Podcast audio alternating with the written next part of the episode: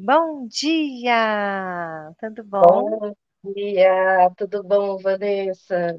Ah, que ótimo. Bom, estamos nessa quinta-feira pós-feriado é, aqui na, no nosso podcast e ah, isso aqui. O, e a gente vai falar hoje, né, com uma pessoa muito querida que é a Érica. É, eu conheci a Érica no curso que eu fiz recentemente em, em Portugal, e ela estava lá com a família dela, né, durante o curso, inclusive, né, uma bebezinha tão bonitinha, uma família linda, graças a Deus. E aí, é, a Érica, ela já fala sobre esse tema, que é a parentalidade, a liderança, as organizações, é, nas redes sociais, né, então, ela veio aqui conversar com a gente para trazer essa perspectiva, para nos iluminar com, essa, com esse conhecimento, porque assim, é, a questão da parentalidade, ela é, ela existe, né, na, no nosso dia a dia, nossa organização e tudo mais, ela nos influencia e nos impacta, assim como nós também. Só que é, eu, pelo menos, apesar de ter um filho de 15 anos, não conhecia o termo né? E como nem como isso poderia ser tratado no nosso dia a dia, no nosso trabalho. E mas eu vivo isso, né? Então é muito interessante que exista já é, trabalhos, estamos falando disso, mas não sabemos que o termo existe. Então muito obrigada, Érica, por esse espaço. Eu vou fazer a minha apresentação depois eu vou passar a palavra para a Érica e a gente vai começar aqui o nosso bate-papo, a nossa conversa. Eu já tenho aqui, ó, um monte de perguntas, um monte de coisas aqui é, sobre o assunto. Se vocês que estão em casa, estão nos, no, tá no trânsito, tá aí nos, nos, nos assistindo, também tiverem Fiquem à vontade, entrem aqui no chat, conversem com a gente. Quanto mais pessoas falar ou entender sobre o assunto, melhor para todos nós.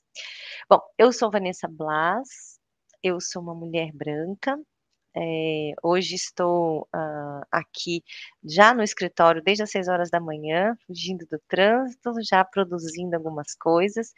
Tá muito calor aqui em São Paulo, então estou aqui de novo com minha blusinha de alça, uma blusinha azul escura de alça.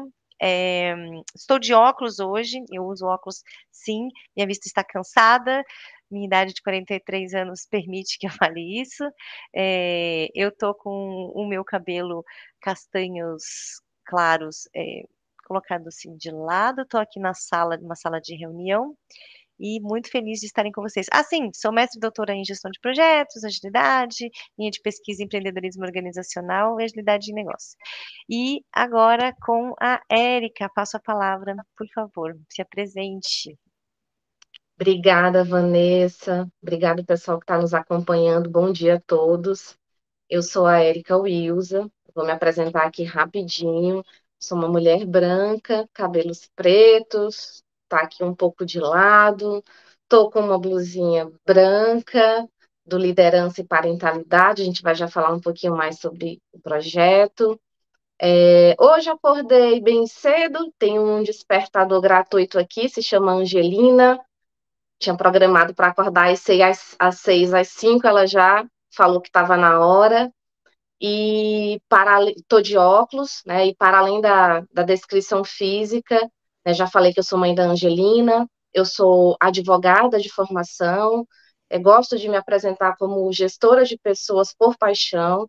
Hoje eu atuo na área jurídica, né? E já estou aí nessa jornada há um tempinho. Tem mais de 10 anos que eu atuo em posição de liderança, e recentemente é, estruturei o, o projeto, né, idealizei o projeto Liderança e Parentalidade, que é um canal para falar um pouquinho sobre essa questão da parentalidade, que a Vanessa né, já colocou bem aí na introdução dela. E é, o principal é esses links que existem, sim, entre o exercício da liderança e essa parentalidade, né, o maternal, o paternar, esse cuidar de uma criança. As minhas redes hoje, né, para divulgar aqui com vocês, no LinkedIn, que é o meu perfil profissional, vocês podem me encontrar, né, linkedin.com barraim, Érica Wilza, né, coloca tudo junto, sem acento, vão me encontrar facinho, e é, para encontrar o que eu divulgo através do Liderança, vai ser lá no Instagram, né? O, o, o IG é arroba liderança.parentalidade. É isso, Vanessa. Boa, maravilhoso. É, bom, a primeira coisa que eu gosto de fazer aqui quando estou numa conversa com, com alguém é trazer o público para o tema, né? Eu estou aprendendo bastante com a Erika, a gente tem trocado figurinhas. É, para quem não sabe, que eu acho bem difícil, que eu falo sempre do João, eu tenho um filho chamado João Paulo, 15 anos, né? Também na luta, 15 anos, tem um caminho bem grande ainda também para formar João. É, e é, eu queria ouvir da Érica, né, para é, nos contextualizar, por favor, o que é a parentalidade e não precisa nem dizer como que a Érica de repente chegou nesse caminho, mas como que foi então o, o momento, se ela já sabia, se ela já conhecia, é, ou foi mais recentemente? Pronto. Ótima provocação para a gente começar aqui o nosso conteúdo, tá, Vanessa? É, começando pela parte, né, conceitual, quando nós falamos de parentalidade, é, é o conceito muito voltado para esse exercício que hoje é muito mais amplo, né? O conceito é amplo da maternidade e da paternidade. Então, é esse adulto de referência que tem um papel importantíssimo na formação desse ser humano. Né? É o pai, a mãe, a figura de referência, e aqueles que fazem o, o, o papel de pai e mãe, ah, é, é um avô, é uma avó, que está ali representando aquele pai, que está ali fazendo, cumprindo o papel de mãe, ele também entra nesse grupo da parentalidade, né? Está sendo ali responsável por educar, por criar, por dar o direcionamento para aquela criança. E como que minha história começou, né, com esse tema? Eu falei na minha apresentação que há mais de 10 anos que eu atuo numa posição de liderança formal, né? Antes de atuar formalmente como liderança, eu já comecei a estudar um pouquinho o tema porque era algo que me que me motivava, que me mobilizava. Eu exercia uma liderança informal, né? Na época, no modelo e, da, e na estrutura, é, considerando né, organograma, eram pessoas que não respondiam diretamente a mim, era um, era um processo que eu acompanhava de forma terceirizada, mas até para. Isso é muito bom, Vanessa, eu, eu trazer esse exemplo, porque quando eu falo de liderança, sobretudo né, lá na minha página, nos meus posicionamentos, eu não estou falando do crachá, né, eu não estou falando do CEO, do gerente, do diretor, eu estou falando de posicionamento, eu estou falando do líder político, do líder das ciências, do líder comunitário, do líder na área da saúde, então é quem se posiciona como tal. Né? Eu não preciso do crachá. Assim como eu vou ter várias pessoas que têm o crachá e que elas não exercem liderança, elas exercem ali uma chefia, tá? Então, Sim. com esse meu exercício de 10 anos atuando como líder, eu busquei me aprofundar, estudar, entender um pouco. Minha formação original é em direito, então eu busquei ali um, um MBA na FGV primeiramente em gestão empresarial, logo depois eu mergulhei num outro MBA de gestão estratégica de pessoas, tudo isso buscando entender um pouco mais esse mundo da gestão, esse mundo de conduzir pessoas em prol de um resultado. E aí, na minha jornada, né, há quatro anos, eu comecei a mergulhar em estudos voltados para parentalidade. É uma história que talvez eu não consiga contar aqui hoje, mas de forma resumida, eu busquei na literatura, nos materiais que a gente tem disponível aí na internet, cursos, vídeos, né, pessoas que falam sobre o tema, entender o que é isso. E quando eu comecei a estudar parentalidade, acendeu uma luz de, uau, isso está sendo dito para formar seres humanos. E eu consigo usar com o meu time. Eu posso falar isso para líderes não é só voltado para crianças, não é só voltado para educadores parentais, é voltado para qualquer um que lide com o ser humano. E isso apareceu uma vez num livro, outra vez num, num vídeo, uma terceira vez num TED, e de repente eu fui percebendo que estava tudo conectado. Sim, e para fechar, Angelina chegou na minha vida, né? Ela vai fazer, Eita, dois, linda. vai fazer dois anos agora em dezembro, dia 5, e aí ela chegou e transformou tudo. Eu falei, uau, realmente faz tudo sentido. Então, aquele processo, aquele projeto que estava aqui na minha cabeça, né, no mundo das ideias, ele nasceu. E aí, ele hoje toma corpo através desse local onde eu quero é, convidar as pessoas para refletir junto, né, para a gente trazer à tona um tema que não é tão falado ainda. Exato, não é falado mas ele, é, ele existe, né? A, a, a questão é que, assim, a, a parentalidade, deixa eu ajeitar aqui minha, minha câmera, a, a, a, parentalidade, ela existe, é algo que está no dia a dia. O termo é que, às vezes, não, não, a gente não traz o nome, né? A situação existe. E você sabe que eu fiz magistério. Ai, então, na minha época, gente, é, na minha época existia magistério. O que, que é magistério? é um curso técnico, né? Era um curso técnico que nos preparava para darmos aulas para educação infantil. E eu fiz um, esse curso técnico e dei aula sete anos para educação infantil, porque quando eu era criança, dentre várias coisas que eu queria fazer, é, professora era uma delas, né? É, mas assim, tinha também atriz de cinema, porque meu pai me levava muito para ao cinema, ele gostava de filmes, então a gente vai viajando e vai trazendo um pouquinho, jornalista e vários, mas professora era uma delas.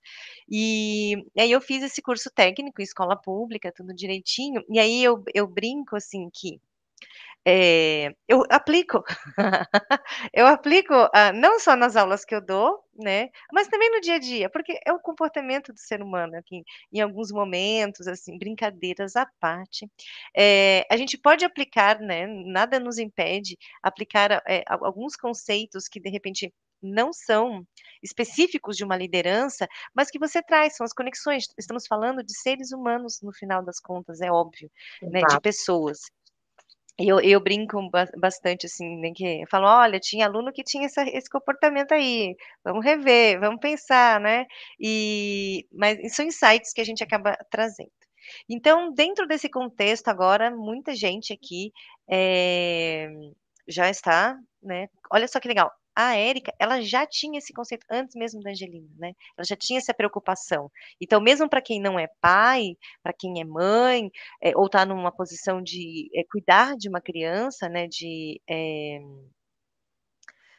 né, como acontece, né, madrasta, um avô, uma mãe, um padrasto, o que seja, uh, também é, tem, é aplicável, né? É mais um conhecimento, mais uma ferramenta.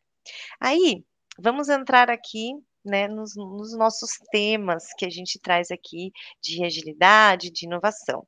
Então, a gente traz aqui a, a parentalidade como um tema principal do nosso podcast de hoje, para entendermos e aplicarmos no nosso dia a dia, né, é, ter, e, e, refletirmos pelo menos, né, ah, e aí a gente traz, por um outro lado, o nosso tema aqui de agilidade, que está muito é, ligado com a, a, inovação, né? Esse contexto que a gente vive, né, de é, mudanças, de adaptações, de resiliência e uma busca de uma liderança que tra traz isso. Quando a gente olha é, a, a, o nosso quando a gente olha uh, o nosso mundo determinado como VUCA, Urbani, a gente também traz de um outro lado uma liderança que saiba lidar com isso né? Como que a gente pode fazer a, essa conexão, né, entre os temas de inovação, de liderança, agilidade, parentalidade e trazer assim para o, o, nosso dia a dia? Como isso pode contribuir? Quais são as conexões, Érica? Vamos lá. Bom dia, Ana. Vanessa, quando assim a gente pensa em inovação, né, trazendo de uma forma assim, bem simplificada, a gente pode falar que seria esse fazer de forma diferente, fazer de forma melhorada, aprimorada. E o universo ágil, ele é um forte aliado, né? Quando a gente pensa nessa inovação, é uma das possibilidades que a gente tem de inovar é utilizando as ferramentas do universo ágil. Pois bem, pensa na liderança. Aí, de novo, esquece a questão do, do crachá. Vamos pensar na liderança é, sentido bem mais amplo. Quando eu penso em alguém que está liderando algo, ele está conduzindo rumo a um objetivo. Né? Essa liderança ela está buscando esse objetivo. E se eu penso nesse objetivo é, como algo ali a ser almejado, algo que está ali né, no, no, a cenourinha lá na frente, o futuro idealizado, dificilmente a gente vai estar tá pensando numa liderança que está buscando algo pior, né? Está buscando retroagir. Normalmente, via de regra, essa condução é para frente, avante, é, no pior dos cenários, manter o que já se conquistou. Né? Então, é, inovar, quando a gente pensa em inovação hoje, é, é algo que é tido como inerente a esse exercício da liderança. Exercer liderança nos dias de hoje, né, você falou aí desse cenário né, do, do mundo VUCA, eu preciso dialogar com a inovação e eu preciso minimamente entender que ferramentas eu posso fazer uso para alcançar essa inovação. Dentre elas, né, várias ferramentas aí desse universo ágil. E onde entra a parentalidade, né? É, não necessariamente foi excelente a tua colocação, eu, eu preciso ser pai e mãe para conhecer né, algumas questões atinentes à parentalidade. É mais uma ferramenta aqui que vai estar tá no, no pode estar no nosso repertório. Mas, para quem já exerce essa parentalidade, né, você aí com, com o João bem sabe, exercer esse exercer essa atividade, né, que é educar alguém, criar alguém, dar o exemplo, é um dos maiores MBAs de liderança que a gente tem na vida, né? Então, é, hoje a conexão, uma das, né, conexões que, que eu vejo, Vanessa, entre esse tema de inovação, liderança e parentalidade, é que em qualquer aula de agilidade, em qualquer estudo que eu faça de parentalidade, em qualquer livro que eu vou ler sobre liderança, eu sempre vou conseguir tirar um insight prático para colocar com o meu time, com a Angelina, com as pessoas que eu lidero de maneira informal, né, em processos, na minha vida, na minha família. Então, essa é uma conexão muito poderosa, nos coloca como protagonistas né, de um processo de transformação. E até olhando para a nossa vida, né, tem uma frase da autorresponsabilidade que diz assim: eu estou onde eu me coloco. Então, essa reflexão é muito poderosa e, e nos mobiliza, né, nos mobiliza para realmente transformar, fazer uso da, dessas ferramentas que estão aí à disposição. É... Não, eu, eu, eu já até eu, a gente trocou umas figurinhas, né, Érica? E assim, hoje eu vi um vídeo hoje falando exatamente isso, né, do nosso é, dia a dia, sobre, principalmente sobre adolescentes, né? Uma fase aqui que estou passando. É, e aí, eu sei, quando eu sempre fui uma pessoa muito estudiosa, né? Sempre gostei bastante. Quando eu engravidei, eu fui estudar um pouquinho sobre isso, né? E livros, eu gosto bastante de livros e tudo mais. Mas hoje eu vi um vídeo falando uh, o quanto nós Veja bem, nós como pais, uma percepção que eu tenho é, é eu, a, a, educação que eu tive dos meus pais é bem diferente da educação que eu tenho com o João Paulo. Mas há questões que os meus pais me passaram e há questões em que eu passei com os meus pais que são importantíssimas na minha, na, na minha relação com o João. Respeito, entendimento e tudo mais. E uma vez é, eu fui a uma palestra na escola de uma, uma das escolas que o João estudou, aqui em São Paulo, que tem uma cultura japonesa tal, e foi o Cortella. Uau! Né? Na, não, gente, vocês não têm noção. Eu fiquei muito emocionada. É óbvio que assim, eu tinha vontade de abraçar o Cortella, uhum. mas eu, eu, tinha que me conter, porque eu era mais uma mãe na multidão, e ele falava, e eu vibrava muito assim internamente, falava, ó, oh, é isso, é isso, é isso. O quanto você precisa estar próximo. Nesse mesmo vídeo de hoje, fala exatamente sobre isso, que às vezes a gente está cansado, a gente está numa situação é, na empresa, no dia a dia, é, somos pessoas que trabalhamos fora, somos pessoas que temos cargo de liderança. É, eu até brinquei numa vez, um professor lá na, na, aula perguntou: ah, qual é a palavra para, lideran para líder liderança? E aí todo mundo, ah, resiliência. Eu falei, terapia. Terapia é a minha palavra para liderança. Foi o Oliver que fez esse exercício. Foi. Eu falei, para mim é terapia, porque assim, eu tenho que. é, eu, eu, faço terapia, né? Há bastante tempo. Beijo, Mara.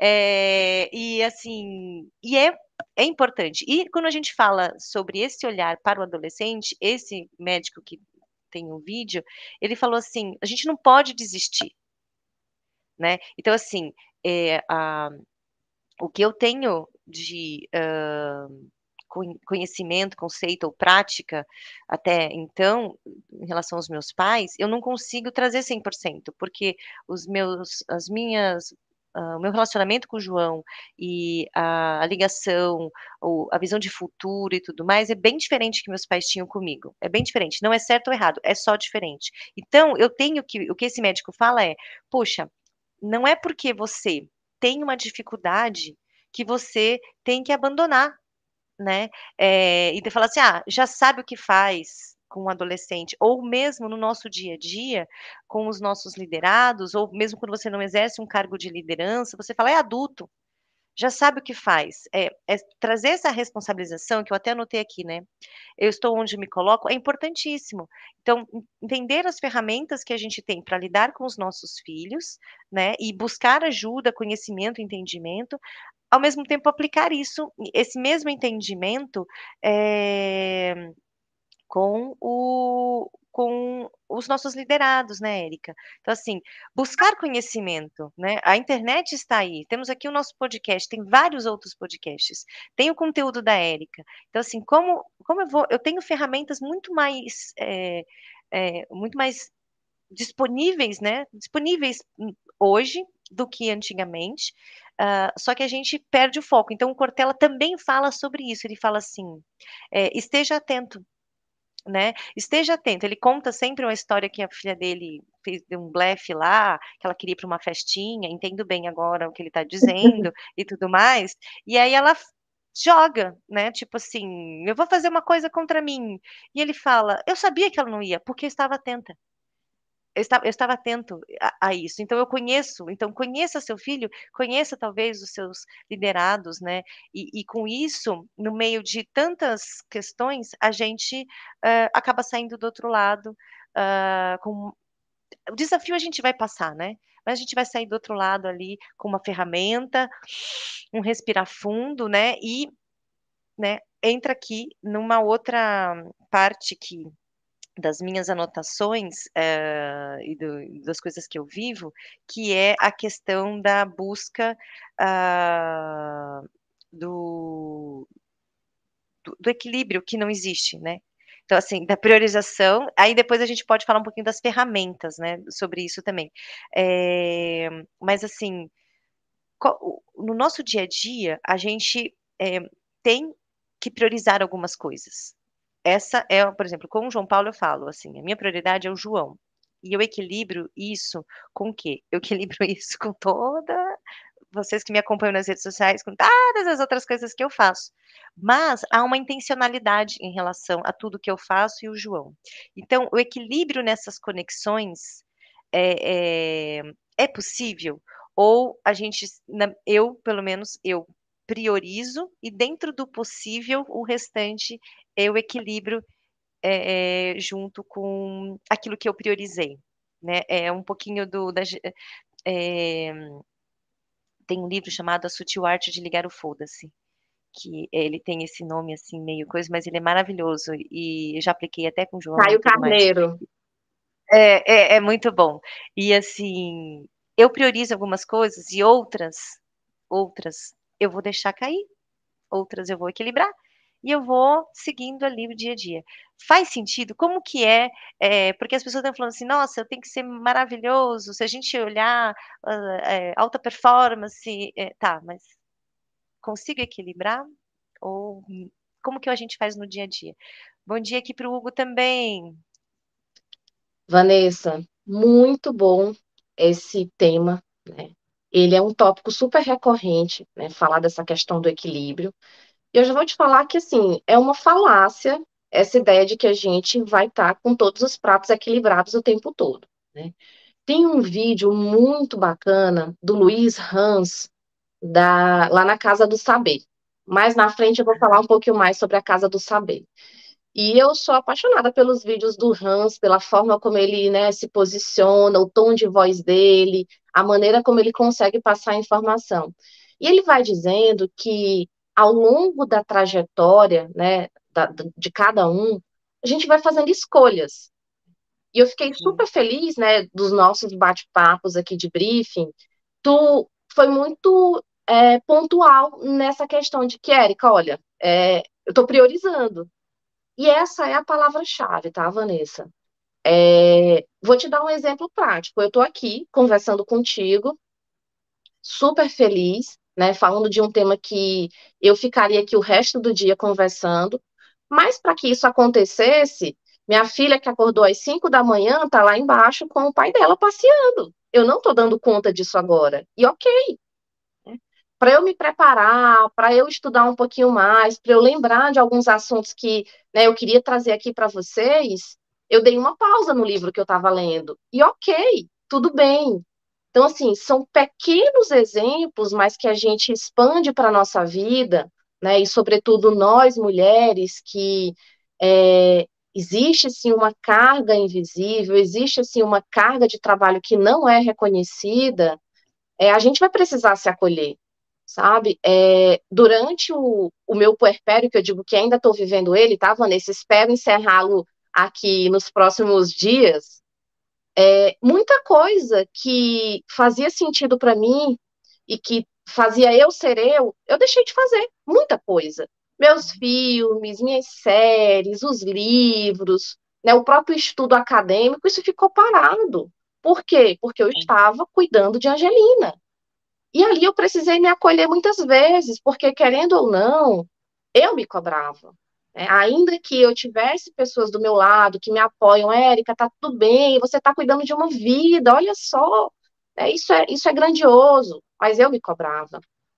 Então, a gente precisa ter muita consciência, um mantra diário, né, de dizer, eu escolhi fazer isso.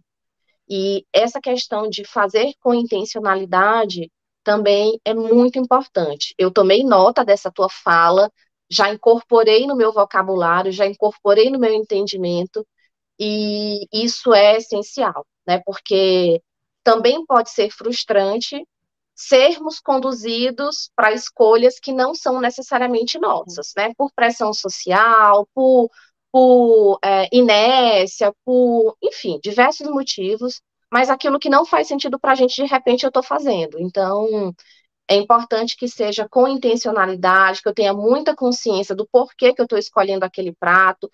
E deixa eu te contar, vai ter alguns que vão quebrar, vão ficar para trás. E a gente vai precisar entender que, ok, aquele prato já fez sentido para mim. Hoje não faz mais, eu não preciso mais dele. E tudo bem, vamos em frente. É um pouco isso. Não, isso é, não é, é, é, é cara, a gente fica aqui todo empolgado, porque, né, é, é, algo que a gente que a gente sente mesmo. Uma coisa que eu fui anotando aqui é a rede de apoio, né? Termos essa rede de apoio e aceitarmos, porque também tem uma outra questão, né? A gente tem a rede de apoio, mas também tem aquela síndrome aqui, ó, do meu crachá, da Mulher Maravilha, né? Então, assim, ai, que linda Mulher Maravilha lá. Ela é super heroína, tá, gente? Ela é uma deusa, ela vem de outro, outro lugar, ela não é deste planeta, literalmente. A DC colocou bem, bem situado ali. Eu tô mais pra Homem-Aranha, que tem que lidar com, com os pratinhos ali e, e, girando, né? Então, assim, é, eu, eu, nesse sentido, né, brincadeiras à parte, essa rede de apoio e aceitar, né? Assim, eu não dou conta. Assim como quando eu estou aqui na, com a equipe, eu tenho. Uh, tem questões que eu falo até nas minhas aulas de aprendizagem organizacional, que é assim: uh, eu não conheço tudo, eu não dou conta, e, e eu deixo claro. Então, assim, cada pessoa da minha equipe, ela, da equipe que eu estou liderando hoje, ela contribui com um ponto, que é da minha deficiência.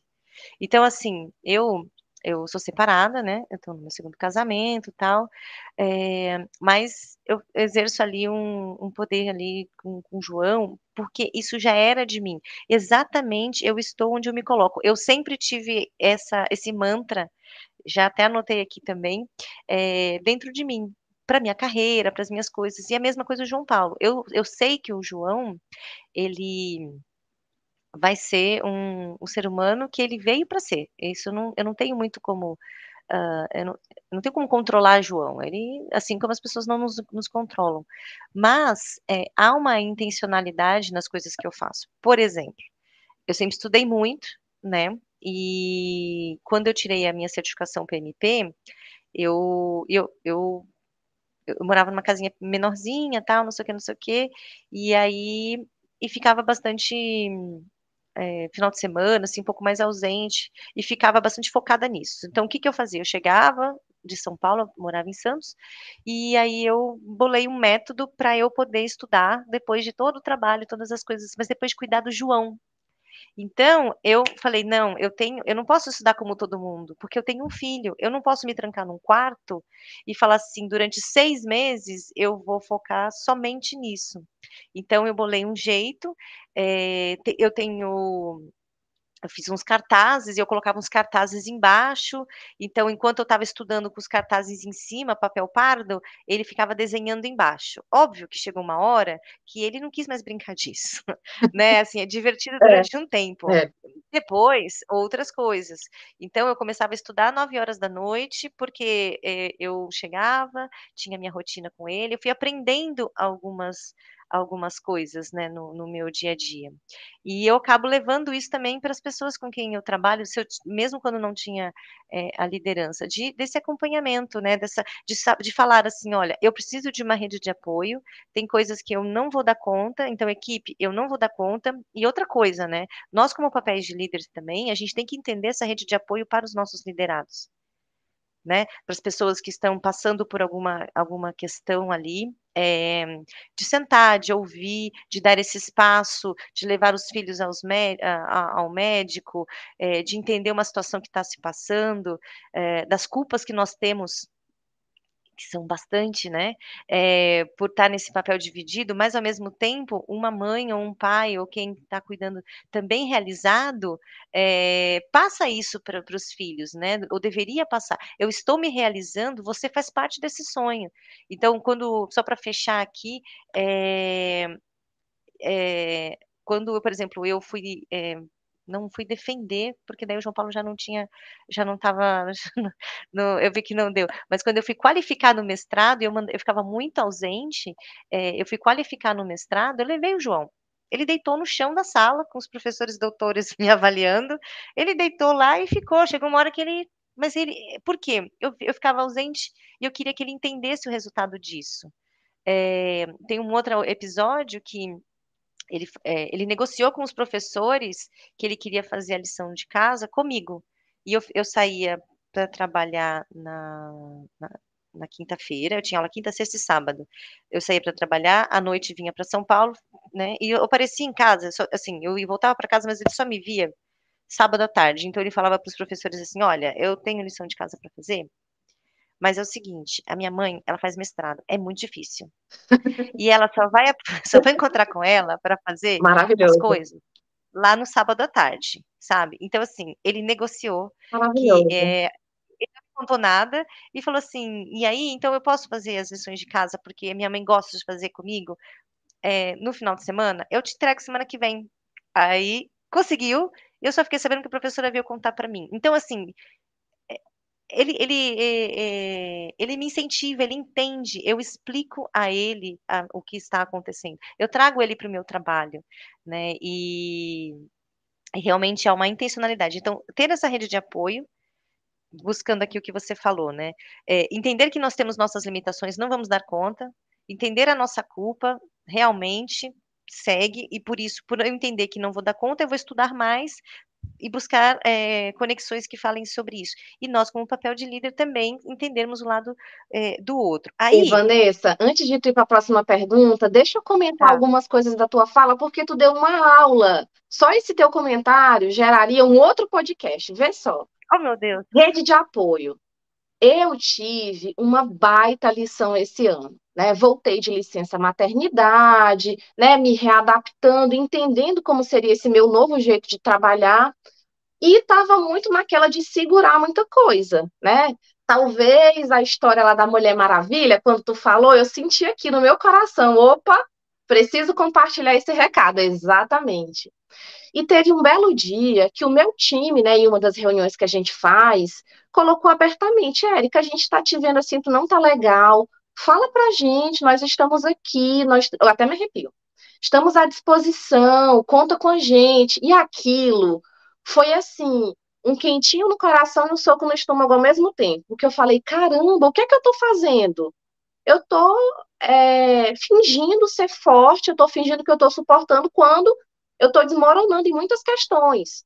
E claro, né, a gente precisa entender é, quem está preparado, os momentos de colocar nossa vulnerabilidade, porque não é saltar tudo em cima de todo mundo, né? Mas a partir dali foi uma virada de chave. Quando não estava bem, eu dizia assim, pessoal, olha, hoje eu não estou legal, aconteceu isso, quando não dava para dizer o que aconteceu, eu não abria. E aquilo foi assim transformador. Eles começaram né, a, a ver a humanidade que existia em mim, no sentido de que sim, eu, eu choro, sim, eu me sinto mal, sim, eu fico ansiosa, sim, eu tenho medo, mas que estamos todos juntos. Então, isso é potente demais. É? Muito. Outra coisa que tu trouxe foi uma frase assim: eu não controlo o João. Eu vou estampar essa frase, eu vou falar sobre isso. E é sensacional esse entendimento de que nós não controlamos ninguém. E sabe o que é mais absurdo, Vanessa? É chegarmos em organizações, em grupos de trabalho, né, grupos de pesquisa, e ainda ouvir figuras de liderança dizer: vocês não fizeram o que eu mandei. Ninguém manda. Não existe comando e controle. Né? Essa ideia de comando e controle é muito ultrapassada até mesmo quando a gente pensa em educação parental, até mesmo quando eu estou negociando com minha filha de dois anos, não é comando e controle. Então, a tua frase está anotada aqui, porque eu vou falar um pouquinho mais dela lá no meu LinkedIn. Ainda vou te marcar para você buscar inspiração. Então, muito poderosa a sua frase, tá, Vanessa? É, um outro ponto que você trouxe, né, como um exemplo aí da tua jornada com o João, é, poxa, o João precisou negociar, explicar lá que a mãe dele fazia mestrado e que era difícil.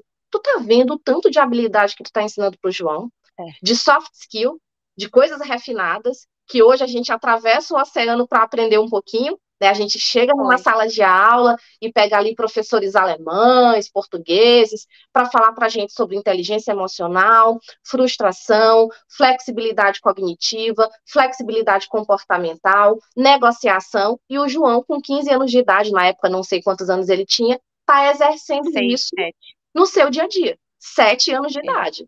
Então você fica assim, Sim. ah, mas como que eu vou frustrar meu filho? Você não vai precisar frustrar ele. Naturalmente, ele vai viver situações de frustração. E é com isso Sim. que ele vai aprender. E aí, para fechar, né, porque a gente tem muita coisa legal para falar, tem uma frase que é muito poderosa, Vanessa. Os nossos filhos e os nossos liderados, eles não precisam de pais e líderes perfeitos. O que eles precisam é de conexão. Esquece a perfeição. Exato. É, e, isso é, e é a frase que eu, eu, eu escutei do Cortella, né? Sabendo que é, eu vou passar por tudo isso, é, é entender, né? É, que um, tira um pouco do ego, né, de, de fora. Mesmo quando eu estou dando aula, eu falo assim, gente, o que eu não souber, ou mesmo no podcast, tá? Eu falo assim, eu, eu, na minha vida, o que eu não sei, eu vou falar que eu não sei, porque é muito mais rico eu falar que eu não sei, né? Até porque eu tenho consciência do quanto eu estudo.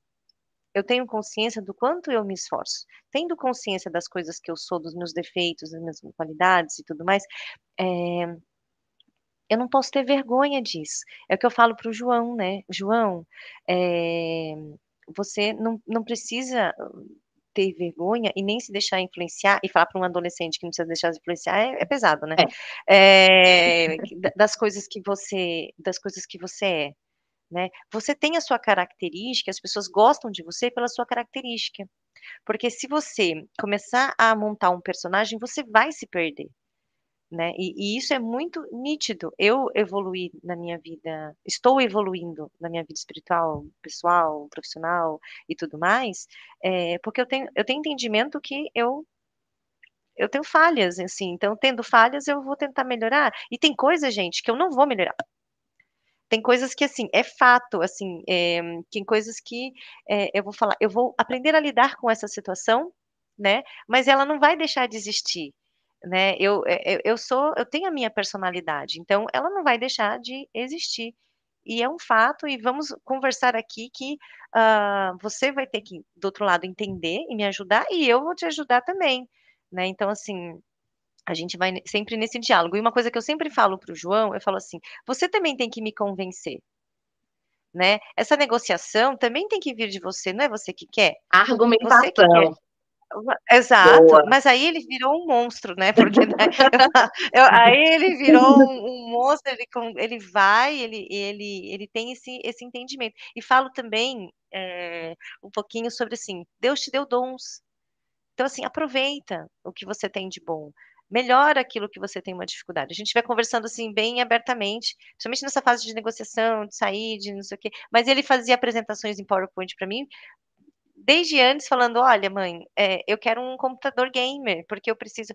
Eu, eu escutava e eu falava assim, tá bom, mas do meu lado, a mãe não tem dinheiro. Então, assim, como é que a gente faz? É, é, né, vamos chegar num consenso. Ele fazia uma apresentação de PowerPoint para te convencer disso. Gente, foi. João. Não, você não tem noção. Ele é muito criativo, assim, Uau. assim. Eu estava comentando com os meus alunos, Uau. por exemplo, é, quando ele tinha uns seis anos, ele inventou na cabeça. Ele gostava do Senhor dos Anéis. É, e aí ele inventou a máquina de entrar dentro da TV. Ele desenhou uma máquina. Eu tenho esse, essa foto. E ele colocou tudo o que ele precisava. E falava assim: Mamãe, você me ajuda a escrever tal? Não, não, não. Desenhou. E colocou lá. E aí ele criou essa, uh, ele fez uma pesquisa e criou essa máquina que precisava de coisas da NASA. E eu deixava, né? Falava, beleza. Então eu preciso de parafusos da NASA, eu preciso disso, não sei o quê. Temos uma, sempre um limite de verba, mesmo que eu não sou Elon Musk para, né? Vamos buscar parafusos da NASA. E, e nem existia Elon Musk na época. Pois ele não convenceu os amigos da escola. Uma menina, uma mãe me mandou uma mensagem que ele chegou para os amigos, era época de eleição, e ele percebeu que as crianças estavam muito envolvidas com a eleição, e ele tinha seis anos, assim, tipo. Aí ele falou assim: Olha, eu tenho um, uma solução. Eu tenho um projeto de uma máquina, eu juro por Deus, de uma máquina que vai fazer você entrar na televisão, e aí lá no debate você muda o papel das pessoas que estão lendo, e aí, como eles leem mesmo, juro por Deus, a mãe me mandou uma mensagem e falou assim: Vanessa, você sabia que o João Paulo está pedindo dinheiro do cofrinho das crianças? Para criar a máquina dele? João precisa vir dar uns cursos, Vanessa. Já quero o João conversando com algumas pessoas aqui. Já vou pegar o Aí contato no, dia, no, no, inbox contigo, contatos inbox. Eu vou publicar isso aí, a foto Tem dele e aí. Não, essa semana ele essa semana ele encontrou o Polinário, que é do Stark, eh, Shark Tank. Me mandou mensagem. Fui falar com o cara. Olha, mãe, eu fui falar com ele, falei, não sei o que, eu falei, João Paulo. Ele disse, não, mãe, é, é, eu vi no TikTok, ele é do Shark Tank, ele não sei o que. Ele não... Eu falei, meu Deus, João Paulo. Então, assim, é, e a mesma coisa, eu juro pra você, eu falo aqui, eu falo, olha, a gente tem isso aqui para estudar, esse aqui é um tema relevante, sexta-feira é, é dia de inovação, eu faço uma reunião com as pessoas, tragam-me, traz esse, é, traz esse, é, é, aprenda e venha e a gente dialoga venha e dialoga, venha e dialoga. É, e tem horas que eu falo, João Paulo vai fazer porque eu estou falando que tem que fazer, porque eu tenho mais consciência do que você. Quando ele quer ir para as festinhas que não devem ir. Acabou. Ele falou, vou te convencer. Não vai, entendeu? E a mesma coisa eu trago para o meu é, dia a dia, mas sabendo que eu tenho algumas questões. Ó, ah, Elilian está aqui, nossa colega também, junto com o Hugo. O Glauber colocou aqui uma questão. É possível um gestor exercer liderança ou chefia dependendo exclusivamente no grupo de pessoas? Tem dificuldade de ser líder quando a pessoa não está acostumada. Ela pede chefia de forma implícita. Cara, Glauber, você acredita que isso é verdade? É, a, a, a Nani, a Ariane, que veio aqui falar de horizontal, né? De. Um, gestão horizontal, ela trouxe isso, né? Que várias pessoas não se adaptam com uma forma de você só que assim, eu vou, antes de passar para a Erika, até falar, um, assim, não estou falando com o João ou com as pessoas com quem eu trabalho, que eu não exerço um, que a liderança, ela é um direcionador, né? Então, assim, é, essa troca de provocações e traz, traga, traga o seu ponto de vista para discutirmos, não significa que eu não tenho um direcionamento no final. Pelo menos é assim que eu trabalho em casa e também aqui na empresa. Érica, dessa pergunta aqui do, do, do Glauber, né? Uh, como que você vê? Repete, assim, repete, repete, repete a parte final, Vanessa, por favor. Ó, é possível um gestor exercer liderança ou chefia dependendo exclusivamente do grupo de pessoas? Tenho dificuldade de ser líder quando a pessoa não está acostumada. Ela pede chefia de forma implícita. A pessoa é, é, é que para mim assim o líder ele, ele, ele direciona mesmo. É, é ele, as pessoas trazem as informações, mas ele é um cara estratégico, direcionador e que vai mostrar o caminho. Assim como com o João Paulo, tá? Não é porque ele tem esse poder que eu, que eu, que eu não direciono. Eu acho que é essa pergunta, né, Glauber, assim, precisa, né, de um direcionamento. Pronto. É, é, eu vou, como a gente não está aqui conversando com o Glauber, né, para dissecar um pouquinho mais a pergunta, é. mas eu vou interpretar no sentido de quando ele fala chefia, ele está falando efetivamente desse direcionamento, dessa diretriz, e quando ele fala liderança, talvez seja algo mais inspiracional. E aí eu vou recorrer a um slide que a gente viu lá com o Oliver, não sei se tu vais lembrar, Vanessa, que ele falava dos estágios de formação das equipes, né? Ele falava do ah, Storm, Perform, Norm, lembra? Pronto, eram quatro etapas, né? pronto. E aí o que acontece, Glauber, é, vai ter alguns estágios de maturação dessas equipes até que a gente possa chegar naquele cenário supra-sumo do alta performance.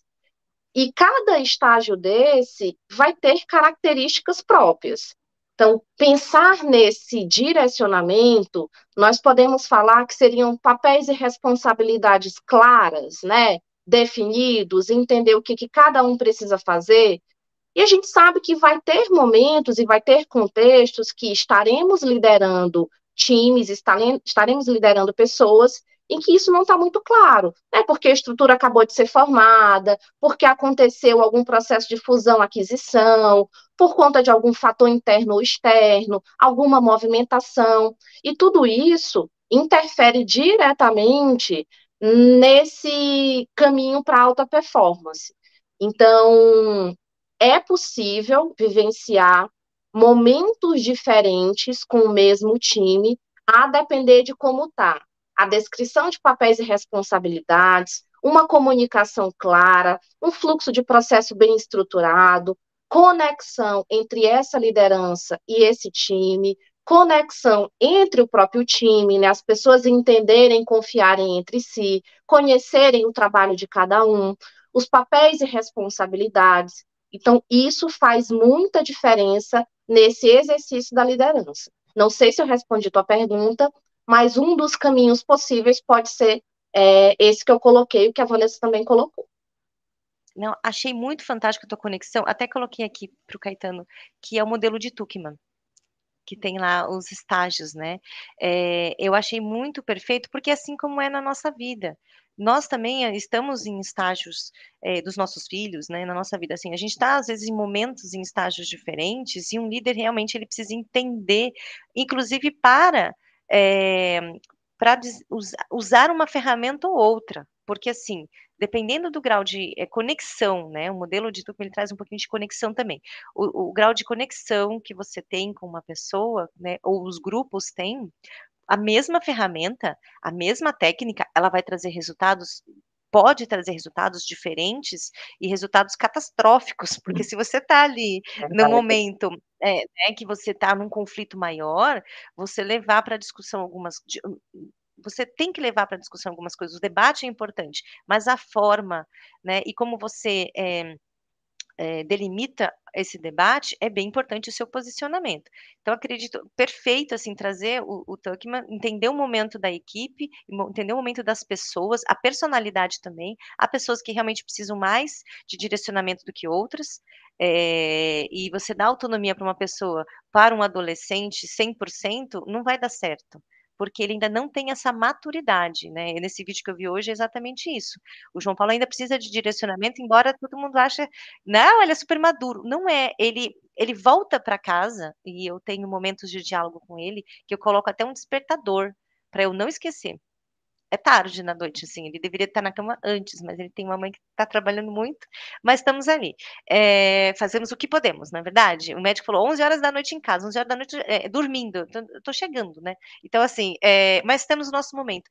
E nesse momento, a gente vai conversar e, e, tem coisas que ele vai tá, ter mais autonomia e tem coisas que ainda vai buscar e ele tem que entender que, é, assim como nós, como somos, quando somos livres, se você precisar, estarei aqui é isso. Se você precisar, estarei aqui. É, é, essa semana o objetivo é tal coisa, né? Ou vamos sentar, vamos montar aqui. Eu, eu comecei a trazer dentro da empresa gamification, é que o livro está lá. É, fazer jogos corporativos mesmo para as pessoas, porque as pessoas, é, a, a, gente está cansado, a gente, tá, a gente quer muita dopamina no nosso dia a dia, porque a gente já associou, esquece. Geração ah, eu, dopamina. É, a, a geração dopamina também é a gente, tá? É. Não, não, temos ah, adolescente. é, vai para uma reunião e fica sem fazer. Então, assim, tem, tem práticas, por exemplo, de reuniões visuais, né, que a Gisele Botelho faz, a Ana Palu também. Eu comprei os livros e, e, games e tudo mais. Essas coisas eu também tento fazer com o João, né? Dessa, é, de é, trazer esse brincar, essa diferenciação, esse play aí pro, pro dia a dia. E a gente está abordando isso aqui dentro também. Então, estudar. Liderança, ele vai guiar, né? É assim, as pessoas, elas têm, elas precisam. De, eu fui numa palestra, eu palestrei e, e escutei um palestrante falando. Naturalmente, o ser humano precisa de uma liderança, tá? Deu um problema, é, aquele, o, o, o caramba, do, do ataque zumbi, aquele seriado que não acaba nunca, que meu marido gosta bastante. Ah, sei lá, que tem ataque zumbi lá. Tem um ataque zumbi, qualquer coisa. As pessoas vão procurar uma liderança é, para é natural isso. Uhum. Então, algumas têm uma autonomia maior, mas mesmo assim vão buscar essa, essa liderança. Agora, uh, dentro aqui do nosso, do, do, nosso tópico, que a gente tinha, a gente tem muita coisa, e eu vou passar, a gente fala, a gente fala assim de uh, refletir, né, de pensar no futuro, uh, que a gente falou daquela do, do plantador de tâmaras, né? Que assim, o que, que a gente está plantando agora?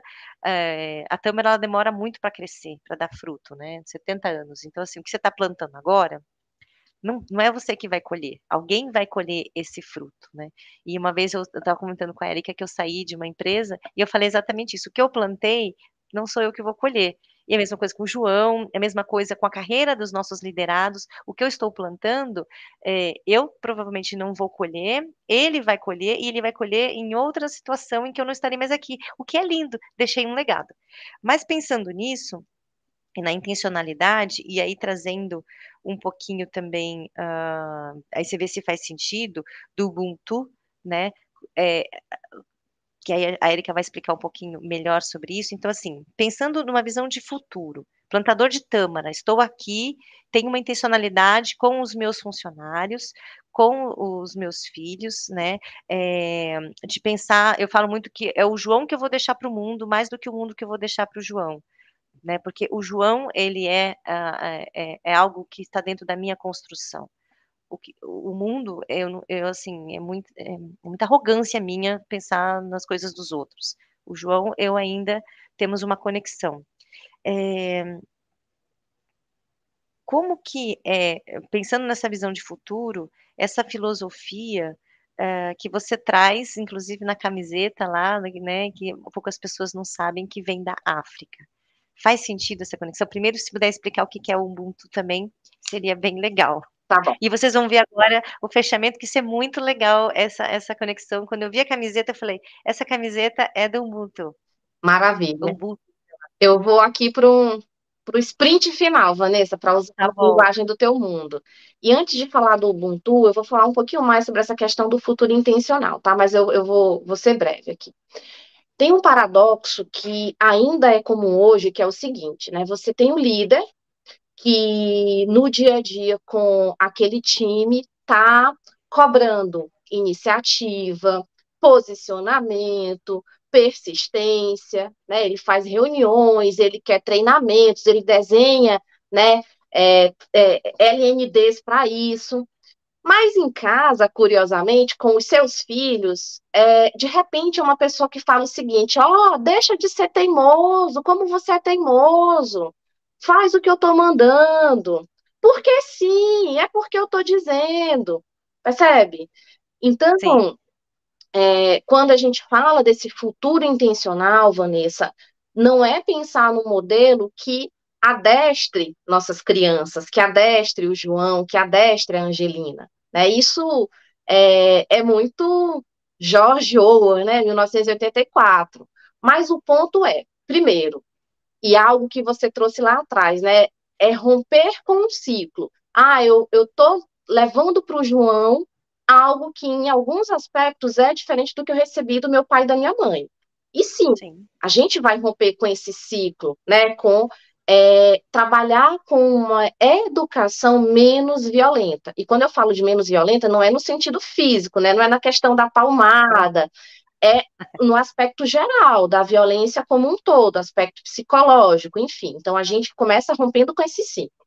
Ponto dois ainda que você já tenha recebido essa educação não violenta, que já, ah, eu consigo replicar 100% que eu recebi dos meus pais, porque eles já eram diferenciados, ou então é, eu acredito naquilo que eu recebi, ok. É, o que nós vamos oferecer para essa nossa criança é essa infância com autonomia, com olhar para individualidade, é enxergar o potencial do João de chegar e desenhar um projeto, de chegar e conseguir arrecadar ali né?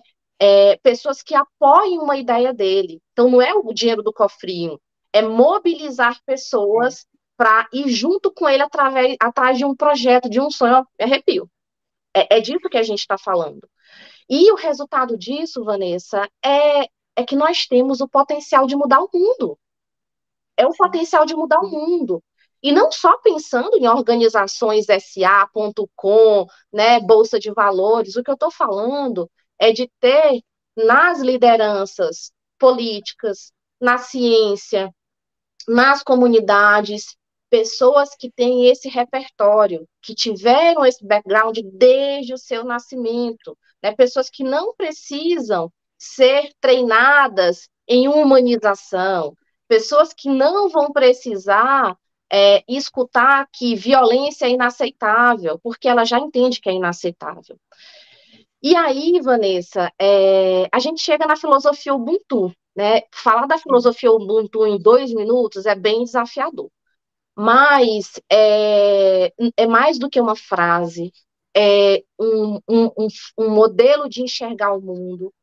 De forma bem resumida, né? É, se diz que é eu sou porque nós somos, né? Eu preciso de ti para que eu também seja. É uma co-construção.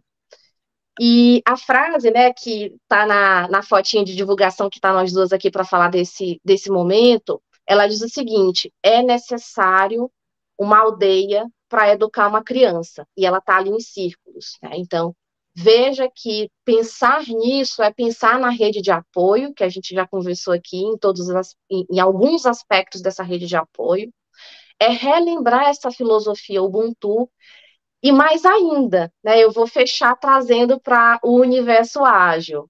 Existe uma beleza no Manifesto Ágil, que já tem alguns anos, e eu resgatei alguns trechos dele aqui para a gente pincelar alguns pontos, e ele diz o seguinte, né? Estamos descobrindo maneiras melhores de desenvolver software, fazendo nós mesmos e ajudando outros a fazer o mesmo. Olha a beleza disso, né? Ajudando outros a fazer o mesmo é potente. E aí ele segue, né? Através da valorização de indivíduos e interações, mais do que processos e ferramentas.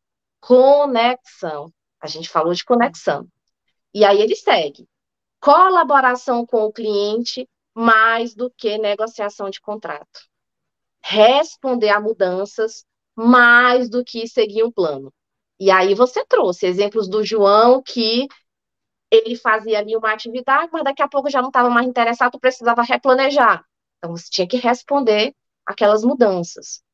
Então, eu encerro né, com esses pequenos trechos aqui do Manifesto Ágil, e dizendo que eu queria ficar mais assim umas três horas conversando contigo. Não é? É verdade. Temos que ter vários episódios, fazer especiais e maravilhoso. E até respondendo aqui a pergunta do Glauber, né?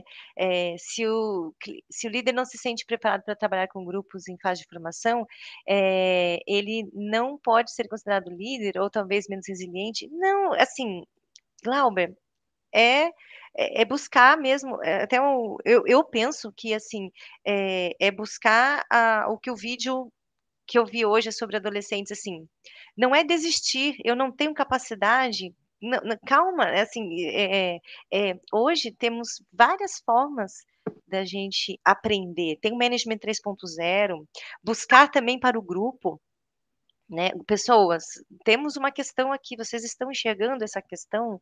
Temos uma formação, estamos conscientes, estando, acho assim, o primeiro ponto, eu estou consciente, a fala da Erika do é perfeita, estou consciente no momento que estou, vou buscar formas para sair do outro lado, porque é um estudo, né, é, do, do, do Tuckman, assim, foi um estudo que ele criou, e há vários outros livros, vários outros estudos em cima disso, de como sair do outro lado em qualquer uma dessas situações, né? Então, assim, é, estudar sempre, lifelong learning, né?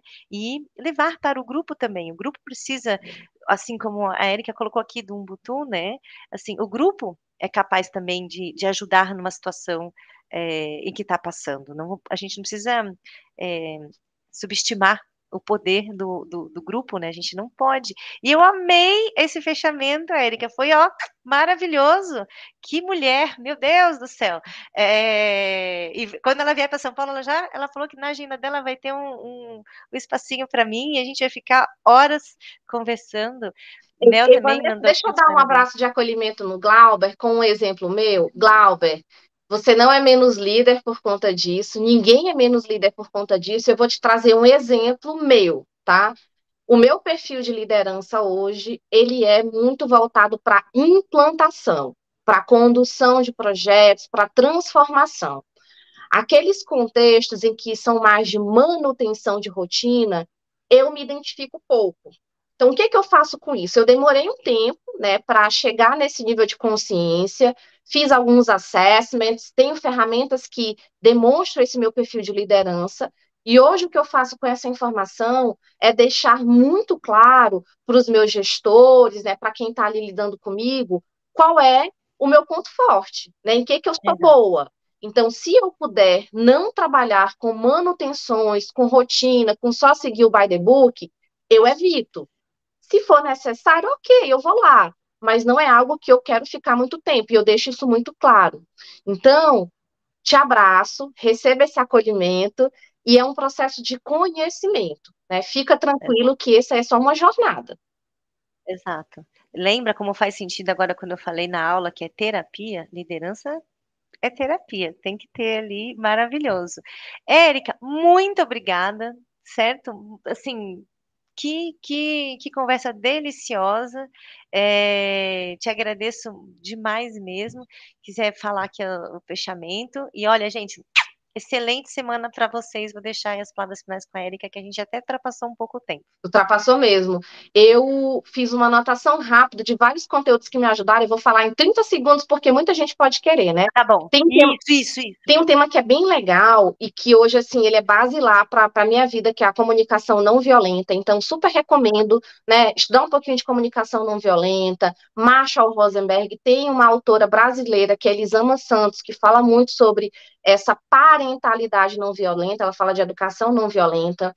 É, uma outra literatura que fez muita diferença para o meu entendimento na parentalidade foi Maria Montessori. Então, já li muita coisa escrita por ela, coisas que escreveram sobre o trabalho dela, documentários. É, tem um livro dela que é sensacional, que fala sobre formação do homem, que leiam com o olhar de, de para a vida, né? Não é falar sobre criança, é falar de vida. É, disciplina positiva é algo também que hoje já é trabalhado até com terapia de casal, mas tem uma autora que é Jane Nelson, ela vai estar até em São, aqui em São Paulo, viu? Aí em São Paulo, viu, Vanessa? Semana que vem, no Congresso Olha. de Educação Parental. É muito bom o conteúdo dela. É, tem um outro autor que também vai estar em São Paulo aí semana que vem para esse congresso, que é o Daniel Seigel, que ele fala do cérebro da criança, parentalidade consciente e vários outros livros. Uma outra começou como influência, hoje ela é autora de alguns livros e ela é brasileira, que é a Maya Engman, e ela fala sobre educação respeitosa. O conteúdo dela serve para a vida, não é só sobre criança. É muito autoconhecimento, isso que a Vanessa falou sobre terapia, tem dois, dois canais que eu vou indicar para vocês. Um é o site Filosofia, Cultura e Política, tem muitos cursos onde vocês vão conhecer vários filósofos, psicólogos, cursos bem interessantes com aplicação prática online, cursos curtos. A Casa do Saber também tem muito conteúdo gratuito e tem cursos pagos. É, eu sou super fã do Christian Dunker, da Vera Iaconelli, da Maria Homem, que fala sobre muita coisa do que a gente trouxe aqui. Eu sou amante de psicanálise, então, para isso que a gente trouxe aqui hoje, a gente pode pegar algumas coisas de Melanie Klein, François Doutor, e é aquilo que eu te falei, né, Vanessa? Tudo aquilo que nos melhora enquanto ser humano está valendo. Então, é um livro de poesia, é um, um, documentário que fala sobre cultura, tudo isso conta. Obrigada, pessoal. Foi ótimo estar com vocês. Maravilhosa. Amei. Maravilhoso. Sigam a Erika aí, nos vemos em breve. Beijos. Obrigada, Caetano. Podemos encerrar. Caetano aqui. Obrigada. Obrigada mesmo.